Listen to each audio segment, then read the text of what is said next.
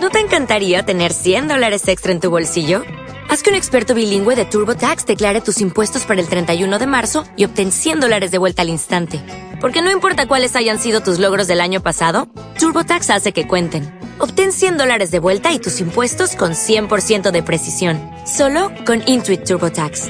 Debes declarar para el 31 de marzo. Crédito solo aplicable al costo de la presentación federal con TurboTax Full Service. Oferta sujeta a cambios o cancelación en cualquier momento.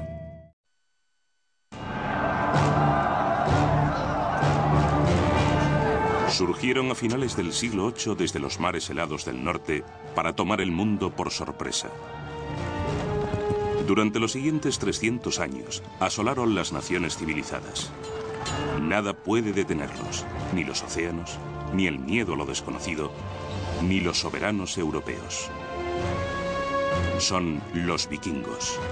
Y tras su leyenda bárbara se esconde una realidad incluso más espectacular.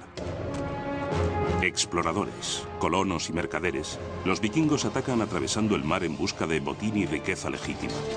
Desde las costas de Norteamérica hasta los mercados de Bagdad, abren las fronteras a un asombroso cambio social, político y económico. Y entonces desaparecen. Bárbaros, vikingos.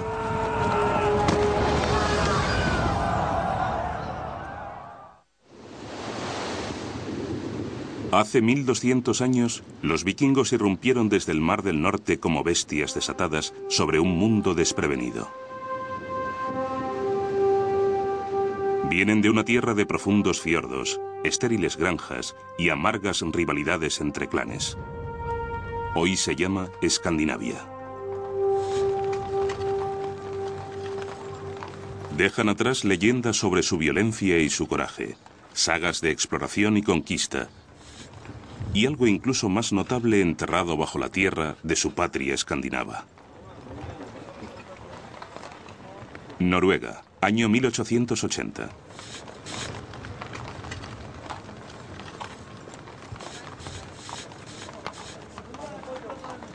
Unos arqueólogos noruegos hacen un descubrimiento extraordinario, abriendo una ventana al pasado y desvelando por primera vez cómo vivían y morían de verdad los vikingos. Fue asombroso. Transformó a los vikingos de una cultura de bandidos del norte con cascos de cuernos y espadas, abatiéndose sobre Europa, en un pueblo que tenía una civilización tan compleja y artística como cualquier otra de la Europa de la época. Un objeto desenterrado en varios yacimientos funerarios por toda Escandinavia revela más sobre el pueblo vikingo noruego que cualquier otro hallazgo.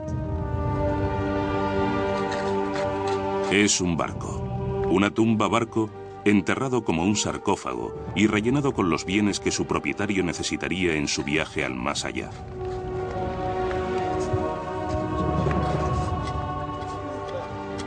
La única forma de trasladarse de un sitio a otro era en barco y diseñaron unos barcos maravillosos. Cuando empezaron a excavar por primera vez, no podían creerse que aquellos barcos extraordinarios navegaran de verdad y fueran maravillosamente seguros para la navegación, muy manejables. Y además tenían un calado de menos de 10 centímetros y podían remontar ríos. Una de las cosas maravillosas que hacían los vikingos muy a menudo con los grandes personajes era enterrarlos en sus barcos con toda su impedimenta, porque creían que la muerte significaba un viaje. Se metían en el barco todas las pertenencias que uno podría necesitar en la vida eterna y se enterraban. Así que está todo muy bien conservado. ¿Quiénes eran esos misteriosos bárbaros con sus elaborados enterramientos? ¿Qué les llevó a convertirse en la maldición de la Edad Oscura? Es finales del siglo VIII en las tierras altas de Noruega. Tenemos algunas indicaciones de cómo era la vida para los vikingos antes de que se hicieran a la mar y empezaran sus ataques. Tendían a ser un pueblo sedentario, orientado a la agricultura, y que estaban bastante organizados alrededor de aldeas o clanes de algún tipo, probablemente de origen familiar, aunque no estamos seguros de ello. Solían tener jefes que gobernaban esos pequeños grupos y a veces guerreaban entre ellos. El clima era más frío que en el resto de Europa. El tiempo a veces podía ser brutal. Probablemente era difícil permanecer con vida y es algo importante a tener en cuenta. En la aurora de la era vikinga, la granja familiar es la unidad económica base de la vida noruega.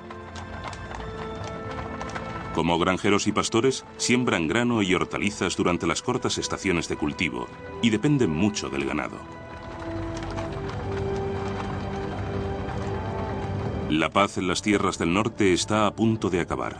La población vikinga en expansión incrementa la demanda de tierra fértil. La tensión se hace insostenible. Inevitablemente se desata la violencia entre los clanes vikingos. Los más fuertes atacan a los débiles. Los asaltantes caen sobre los granjeros con hachas y espadas. Y una violencia brutal. Comienza un conflicto sobre las tierras sin ningún tipo de ley. El rey era básicamente un hombre que tenía una granja grande con sus vasallos, sus granjeros y sus esclavos. Y cada vez que le apetecía enfrentarse a alguien, reunía a todos sus hombres e iba a atacarle. Los vikingos entraban en un pueblo, agarraban todo lo que podían y se volvían a marchar. Así que no eran excesivamente sofisticados, pero sí muy eficientes. Con escasez de tierra y de riqueza en el país del norte, algunos vikingos ponen a un lado sus diferencias y se preparan para buscar fortuna en otro lugar. Las manos y las herramientas que un día dieron forma a los arcos de los graneros se dedican ahora a otra tarea. A lo largo de las costas de los fiordos norteños se está fabricando algo. Algo que cambiará las vidas de este pueblo. El barco vikingo.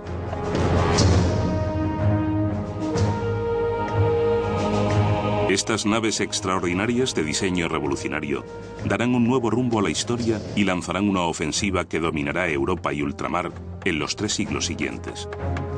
En su barco, los vikingos condensan siglos de técnica de construcción naval y destreza en la navegación.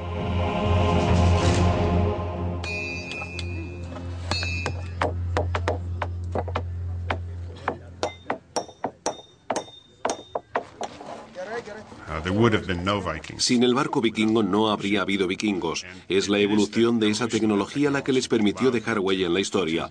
Con el tiempo, aprendieron a construir barcos lo bastante fuertes para navegar por el Atlántico Norte y para recorrer largas distancias. Se podía fabricar uno de esos barcos en un mes o seis semanas, y el diseño era siempre exactamente el mismo.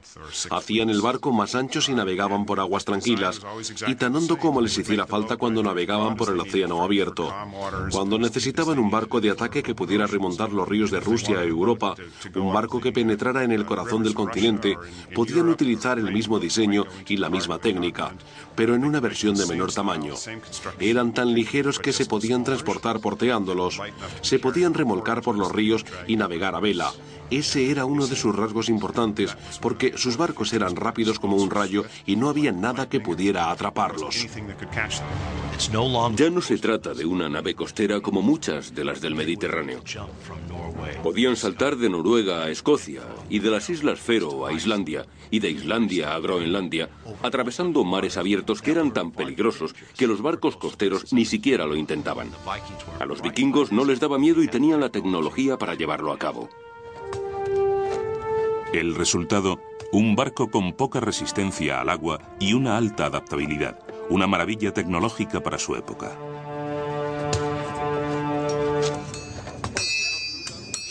A los vikingos no les guía un único rey, ni un gobierno central. Cada aldea noruega actúa de modo independiente. Cada una proclama a su propio rey. Los vikingos se alían entre ellos para las misiones peligrosas, dejan atrás a las mujeres y los niños y zarpan. En busca de botín. Y llevan armas adecuadas para el pillaje. Entre las primeras víctimas de sus incursiones están los monjes de Lindisfarne, en la costa inglesa, en junio del año 793. Lindisfarne es la sede del monasterio de San Cuthberto, uno de los lugares más sagrados de las islas británicas, rico en devoción y en otros tesoros más tangibles. Cuando los monjes escuchan las campanas que les anuncian la hora de la misa, de repente salen del mar unos dragones. Los vikingos cayeron sobre ellos como una plaga, los descuartizaron, se lo llevaron todo e incendiaron el lugar. Los monjes se encontraron con el infierno y describían a los vikingos como demonios del Averno que se habían desatado sobre ellos. Los vikingos eran guerreros. Es indudable. Vivían de la intimidación y el miedo, del terrorismo. Eran saqueadores, no eran soldados. Creo que eran extremadamente fieros, tanto como codiciosos y hábiles. Los consideramos bárbaros, pero en realidad creo que por su orden en la batalla, por el modo en que se aproximaban al objetivo, tenían un comportamiento militar muy disciplinado. El guerrero vikingo es una máquina de guerra muy sencilla. Es un gigante escandinavo, a menudo protegido por una coraza de cuero. Cada uno iba equipado con herramientas muy simples, un cuchillo, una espada y un hacha de batalla. Y según cuentan, el hacha de batalla era el arma más feroz de todas, porque los vikingos eran habilísimos lanzándola para decapitar a la gente o dejarla inválida. Los monasterios a lo largo de la costa eran especialmente atractivos para los vikingos a causa de su gran acumulación de riquezas y a la pasividad de los monjes. La crónica anglosajona, que comienza a finales del siglo IX, es la principal fuente histórica de Inglaterra desde el siglo V al XI. Registra el terror causado por los invasores vikingos. Dice literalmente, las incursiones de los paganos destruyeron miserablemente la iglesia de Dios en Lindisfarne, con el pillaje y la matanza.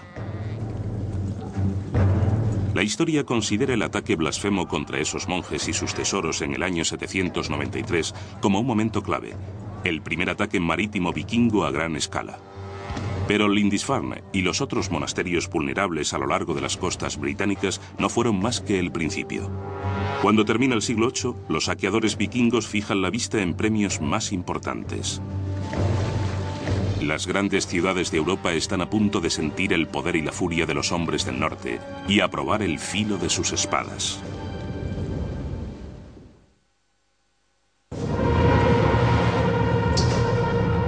Los vikingos partieron de Escandinavia con el pillaje como objetivo. El ataque al Lindisfarne del año 793 desencadena un infierno de barbarie vikinga que amenaza extenderse a toda Europa.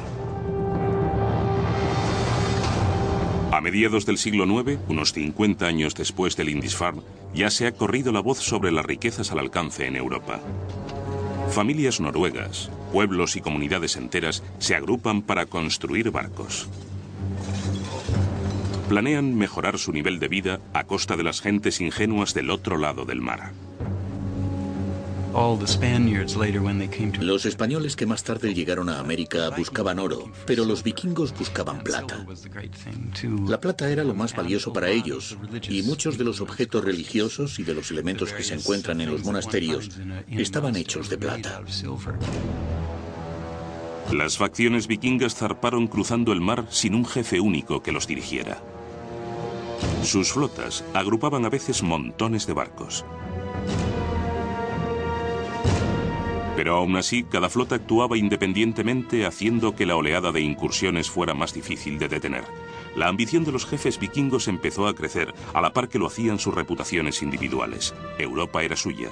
Solo tenían que conquistarla. Europa es un continente extraño surcado por ríos casi todos navegables, a diferencia de Norteamérica o África que solo tienen unos pocos ríos grandes. Europa tiene muchos, así que los vikingos pueden meter sus barcos por casi cualquier gran caudal de agua. Sus barcos son largos y estrechos y no requieren mucho agua. Uno de los primeros ataques fluviales se produce en el año 845 a manos de un infame jefe vikingo danés llamado Ragnar. Con una flota de 120 barcos, se inspira en el recuerdo del Lindisfarne para elevarlo a otra escala. Su camino hacia la batalla es el río Sena, su objetivo, París. Incluso antes de llegar a la ciudad, los vikingos de Ragnar diezman la vanguardia de las fuerzas francesas a orillas del Sena, reservándoles a los prisioneros franceses un cruento final. En el fondo eran terroristas que confiaban que el miedo que inspiraban les facilitara el paso. No querían trabajar más de lo necesario e intentaban ser lo más crueles posible. Había un vikingo famoso al que llamaban el amante de los niños porque lanzaba bebés al aire y los pinchaba en su espada cuando caían. No eran buenas personas. Se dice que los vikingos de Ragnar ahorcaron a 111 prisioneros ese día. Un monje local llamado Enmentario describe el asalto vikingo y la devastación que le sigue durante décadas a lo largo de los ríos Sena y Loira y más allá.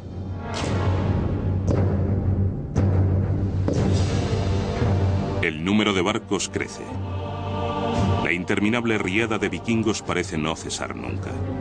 Los cristianos son víctimas de masacres, incendios y saqueos por todas partes. Los vikingos conquistan todo a su paso y nada se le resiste.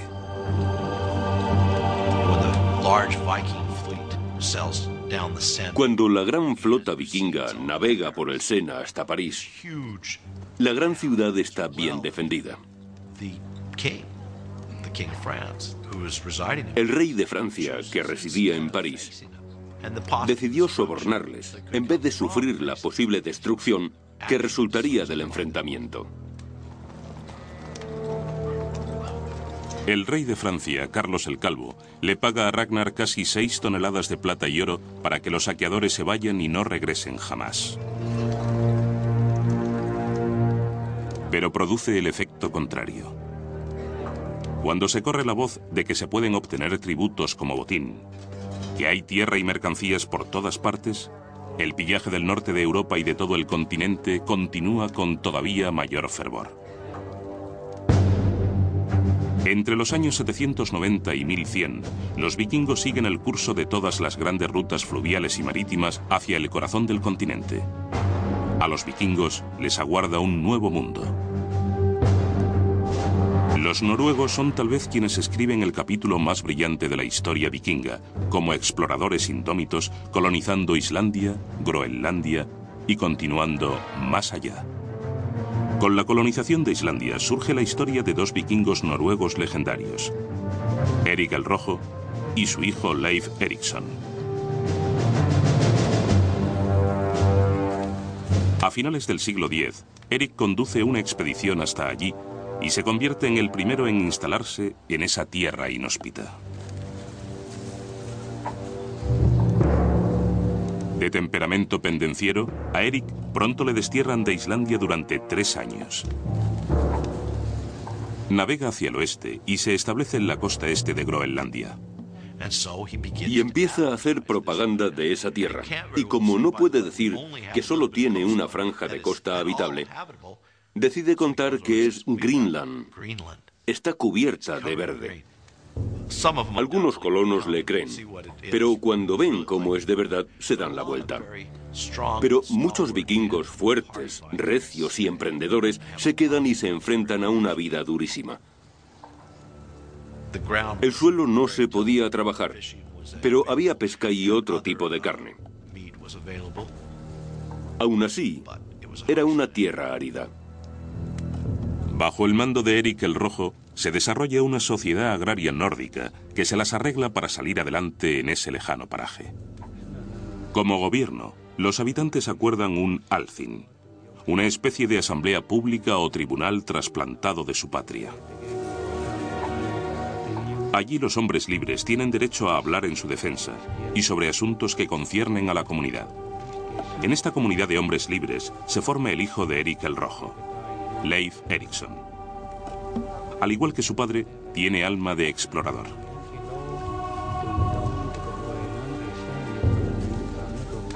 En el año 1000, zarpa de Groenlandia. Leif Erikson sigue el rumor de otro vikingo que cuenta que, navegando hacia el oeste, a la otra colonia de Groenlandia, fue alejado de su ruta por un vendaval Cuando recuperó el rumbo, apareció frente a la costa de una tierra muy verde y frondosa. Y Groenlandia no era verde ni frondosa. Siguiendo los rumores de una tierra desconocida hacia el oeste, Leif Erikson descubre un nuevo mundo. Es algo fascinante y muy polémico. Personalmente, creo que América fue descubierta por los vikingos en el año 1000. Se ha fechado con carbono la presencia de Leif Erikson en Terranova, precisamente en el año 1000. Así que sabemos que los vikingos llegaron por lo menos hasta Terranova y probablemente más lejos hacia el sur. Los intentos de colonización americana de los groenlandeses fracasan. Se estima que el asentamiento de Terranova duró solo una década. Pero 500 años antes de que Colón llevara a cabo su gesta, los vikingos unieron los hemisferios oriental y occidental. Tras pasar un invierno en Terranova, Leif Erikson regresa a Groenlandia. Introduce algo nuevo entre los colonos. Con las mismas herramientas que construyen los barcos, fabrica las rústicas cruces de una nueva religión. Decidieron convertirse. Leif Erikson fue a Noruega y el rey le pidió específicamente que llevara el cristianismo a Noruega y cristianizara las colonias groenlandesas, y él lo cumplió debidamente. A medida que los vikingos extienden su influencia, el mundo exterior empieza a afectarles. Sus jefes consideran el cristianismo como un modo de unificar a los vikingos, con el objeto de tener más poder sobre ellos. En la aurora del siglo XI, 200 años después del ataque del Lindisfarne, los hombres del norte siguen sin tener un solo rey, ni sentido de la solidaridad. El cristianismo es un motivo de unión. Pero los vikingos cristianos han de enfrentarse a veces a la resistencia de sus vasallos paganos, la resistencia a abandonar a sus antiguos dioses. Los reyes se inclinaron hacia el cristianismo porque les convenía, les servía para consolidar su poder y empezaron a imponérselo a su pueblo, lo que causó muchos conflictos. A la gente no le gustaba, les daba miedo, no querían abandonar sus viejas tradiciones. A la isla acudieron algunos misioneros cristianos que convirtieron a unos pocos. Pero había muchos escépticos y en una ocasión decidieron hacer una prueba con sus deidades paganas, con el representante de esas deidades que se conocía como Berserker, un hombre que estaba loco, por decirlo de un modo agradable. Y los misioneros cristianos les desafiaron. Les dijeron, vamos a encender una hoguera y vosotros encenderéis otra. Si el berserker atraviesa vuestro fuego pero no puede atravesar el nuestro, entonces sabremos que el paganismo ha vencido. Es casi como un duelo del Antiguo Testamento. La historia cuenta que el berserker llegó, pasó con facilidad sobre el fuego de los paganos, pero no pudo atravesar el fuego de los cristianos. Así vieron todos que el cristianismo era la religión verdadera y se convirtieron. De vuelta en Noruega, emergerá el nuevo catalizador de la unidad vikinga en la persona de un muchacho vikingo. Harald Hardrada es el hermanastro del rey Olaf de Noruega y su heredero aparente.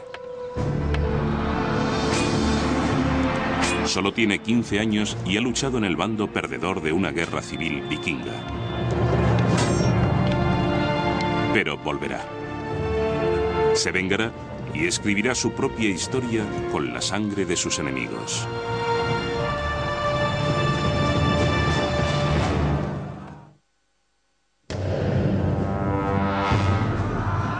Los vikingos se extienden por Europa como una plaga asesina.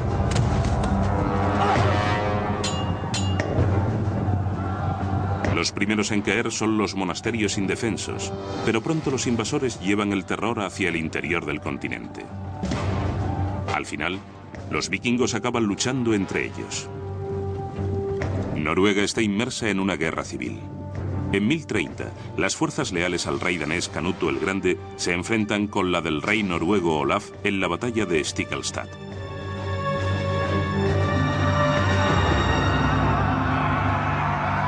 Entre las cenizas de la lucha fratricida que ensangrienta la tierra y el alma de Noruega, se alza un joven guerrero, Harald Hardrada, hermanastro y heredero del rey Olaf.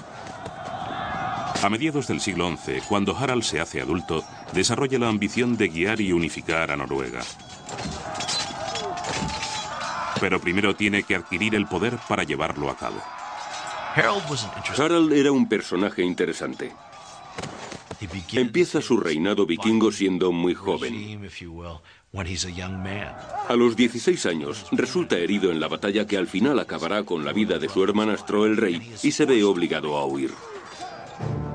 Harald Hardrada se enfrenta al exilio en las tierras lejanas del norte. Se dirige a Suecia, luego finalmente a Kiev, una floreciente ciudad comercial en lo que hoy es Ucrania.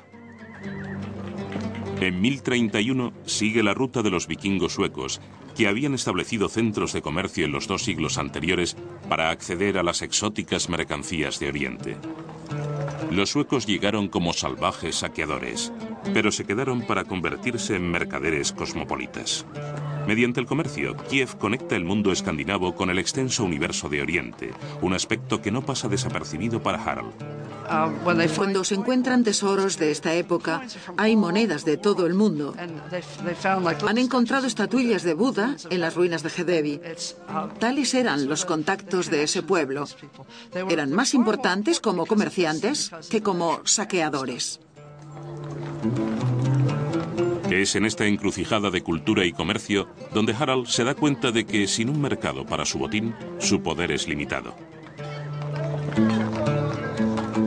Una lección que pronto pondrá en práctica. Los vikingos llevaban viviendo del comercio cientos de años. Cuando saqueaban un monasterio y cogían un montón de copas y manuscritos, no se los llevaban a casa. ¿Para qué les servían? Tenían que ir a otro sitio y cambiarlos por algo que les interesara. Pero las mercancías materiales son solo una parte del comercio. Los vikingos también comercian con carne humana. Como tratantes de esclavos, comercian con los hombres y mujeres que capturan en sus incursiones. En esa época las mujeres morían al dar a luz en porcentajes muy altos, así que había una demanda constante de suministro de mujeres. Capturaban a las chicas, se las llevaban para violarlas y luego las transportaban a mercados de esclavos donde las vendían.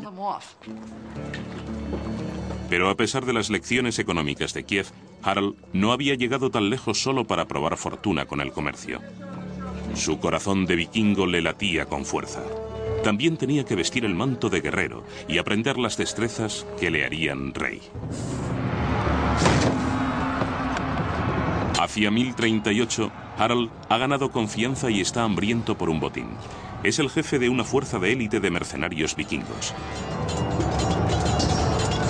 Combate insurrecciones por todo Oriente, a sueldo de gobernantes extranjeros, acumulando riqueza y poder mientras se prepara a regresar a Noruega para apoderarse de la corona. En Sicilia, Harald demuestra su legendaria creatividad. El mandato militar de Harald no se caracteriza por una especial valentía, sino por una avezada astucia. Una importante virtud vikinga es que vale más actuar con habilidad que partirle la cabeza a la gente. Una de sus tácticas era que cuando llegaba a una ciudad y la asediaba, hacía que capturaran a los pájaros que entraban y salían de ella y les ataba una ramita ardiendo, untada en brea, antes de volver a soltarlos. Los pájaros volaban de regreso a sus nidos, entre la paja de los tejados, y la ciudad se prendía fuego. Entonces tomaba la ciudad.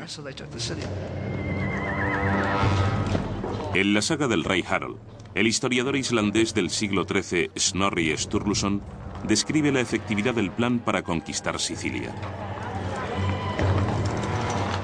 Entonces, toda la gente salió de la ciudad implorando misericordia. La mismísima gente que había estado gritando durante días insultos desafiantes contra el ejército y su jefe. Harold perdonó la vida de todos aquellos que suplicaron clemencia y se apoderó de la ciudad. Después de 15 años, el astuto Harald se ha hecho con la reputación y la fortuna que necesita para reclamar su derecho legítimo a la corona de su patria dividida.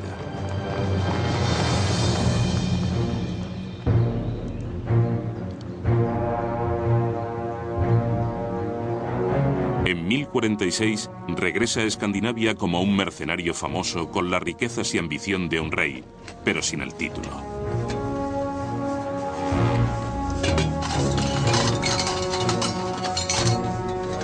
Como siguiente en la línea de sucesión al trono de Noruega, está preparado para jugar sus cartas. El problema es que ahora el trono está ocupado por su sobrino. Para poder reclamarlo tiene que negociar un poco. ¿Y qué hace? Es un individuo políticamente muy astuto y naturalmente consigue llegar a un acuerdo con su sobrino para gobernar conjuntamente. El acuerdo funciona. Su sobrino muere en un año. No existe nada que indique que Harald lo hiciera matar, aunque es cierto que surgen acusaciones que apuntan en esa dirección. Harald no las desmiente. Al final está al mando de Noruega. Con la reclamación del trono completada, Harald se dedica a asegurar que su poder no tenga rival. En 1047 se dispone a librarse de todos sus adversarios. Con una mezcla brutal de táctica y venganza, Harald descarga una furia inusitada contra todo el que se le opone.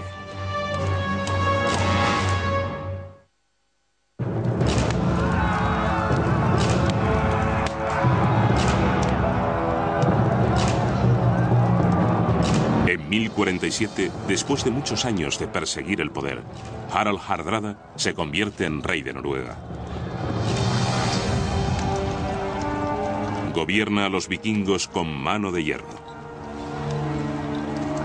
Los hombres de Harald no muestran misericordia al arrasar las granjas y aldeas de quienes se le oponen. Su mensaje es simple, someteos o morid.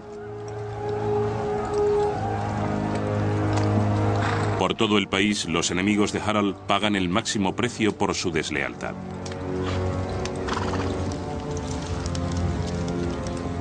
En la saga del rey Harald, el rey celebra su crueldad insaciable con estas palabras.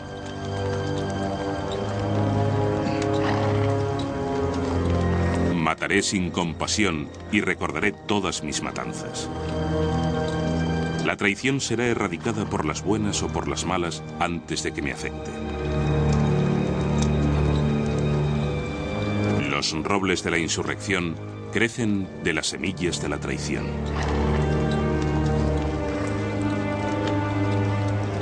Con la insurrección aplastada, es hora de celebrarlo.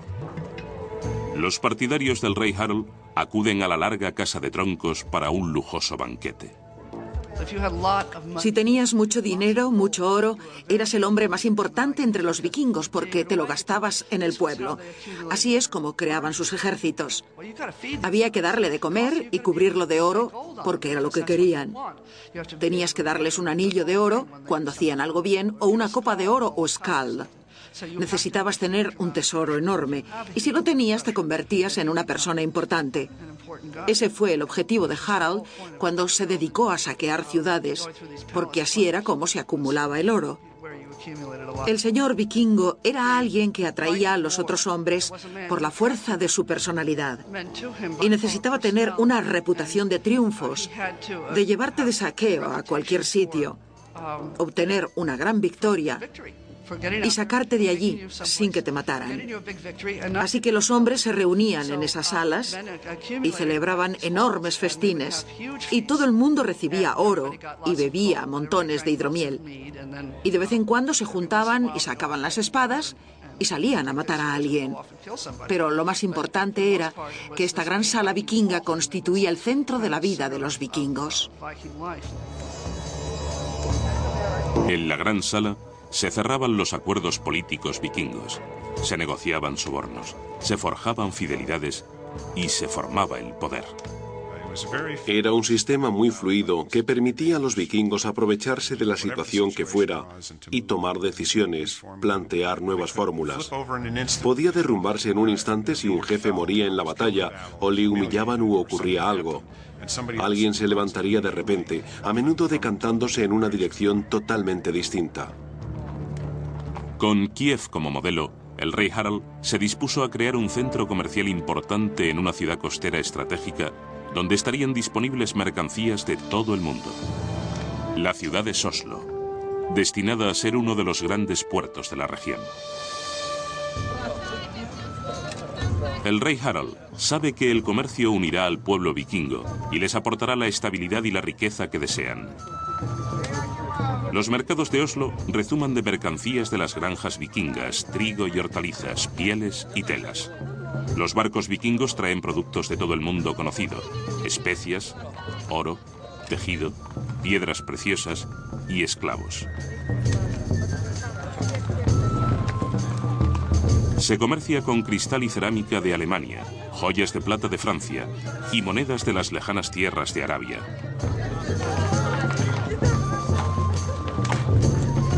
Los vikingos se convierten en hábiles comerciantes a la vez que Oslo crece y prospera. La rutina diaria de esta comunidad de mercaderes queda revelada por las mercancías enterradas con ellos, armas grabadas en oro, joyas y los objetos de madera corrientes de los propios vikingos. Pero el desarrollo de un centro comercial importante no hace más que azuzar el apetito de mayor poder y riquezas de Harald. Harald decide que ha llegado la hora de conseguir un objetivo más grande. Y ese objetivo más grande es Inglaterra. Se sube a un barco, una flota de barcos. Se le une el hermano rebelde del rey de Inglaterra y zarpa rumbo al sur. Cuando contempla Inglaterra y el futuro, seguro que Harald se imagina su propio imperio extendiéndose tan lejos como le lleven sus barcos.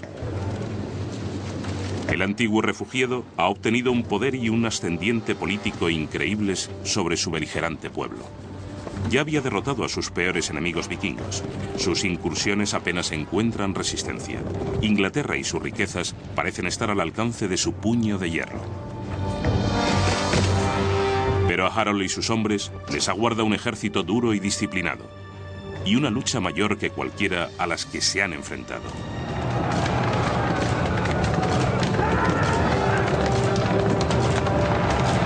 Una lucha que amenazará con deshacer todo lo que se ha ganado.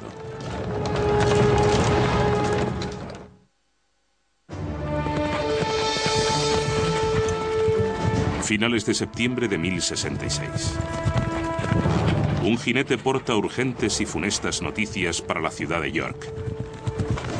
El rey vikingo Harold se acerca. Los ingleses le conocen bien por su reputación de brutalidad. Solo una respuesta rápida y un gran coraje pueden detenerle.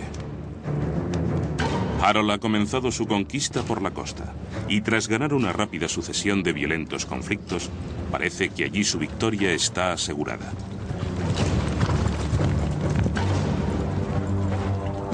York parece dispuesta a rendirse. Harold y un contingente de sus tropas se dirigen a Stamford Bridge, a unos 12 kilómetros de la ciudad. Espera que los gobernantes de York le rindan homenaje y le entreguen rehenes como tributo. En realidad, Harold está tan convencido de que el norte de Inglaterra ya es suyo que solo le acompaña una parte de sus hombres y se han quitado las corazas. Pero los ingleses no están tan relajados. Su rey, Harold Godwinson, hace que sus soldados marchen el doble de tiempo atravesando el bosque para cortar el paso al ejército vikingo. Los espadachines llevan cota de malla. Los arqueros van bien armados. Están decididos a detener la invasión vikinga y a salvar a la ciudad.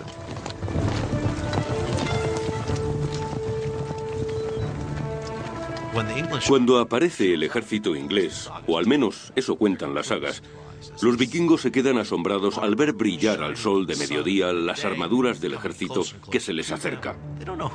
No saben quién es, pero según se va aproximando, lo reconocen. Según la saga del rey Harold, a los vikingos el brillo de las armas les pareció una lámina de hielo. Harold toma una decisión malograda. En vez de retirarse y aguardar a que el resto de sus tropas desembarque, quiere luchar ya.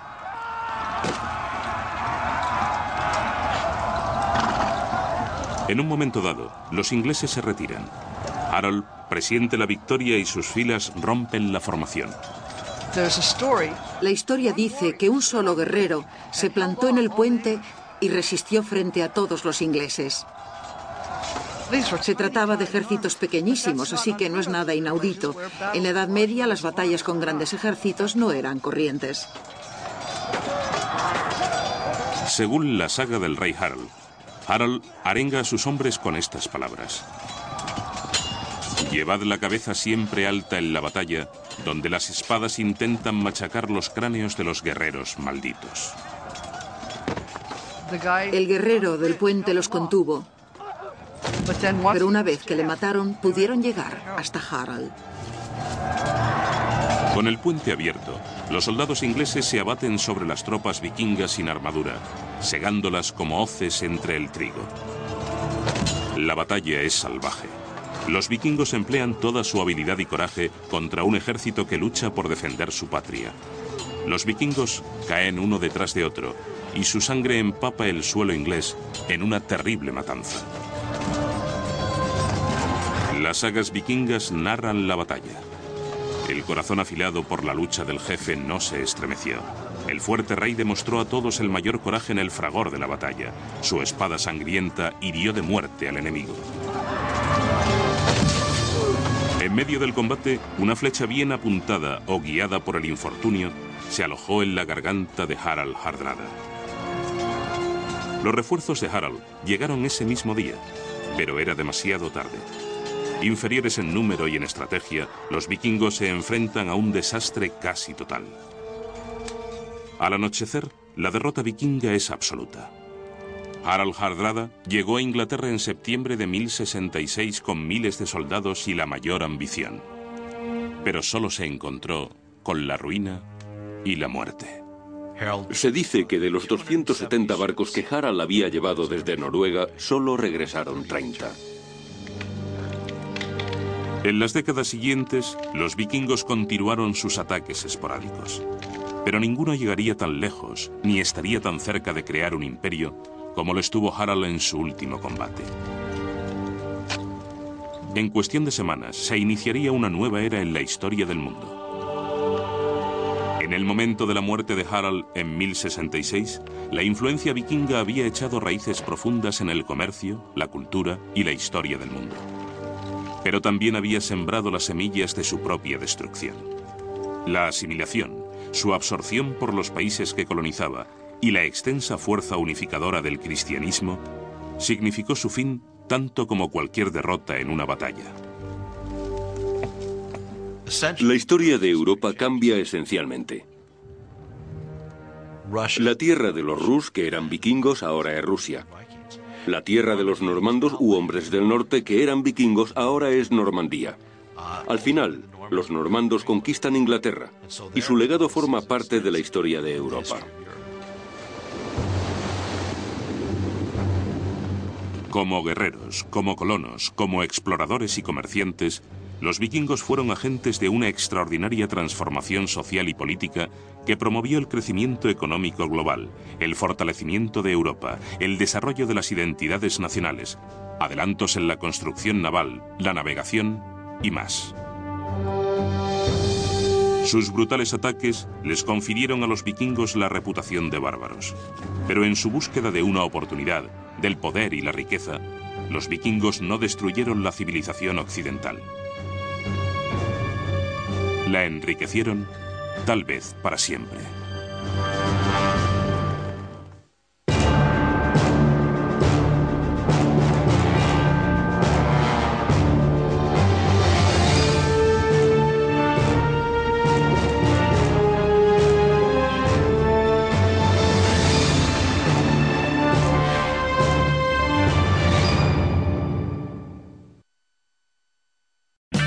O'Reilly Auto Parts puede ayudarte a encontrar un taller mecánico cerca de ti. Para más información, llama a tu tienda O'Reilly Auto Parts o visita oreillyauto.com.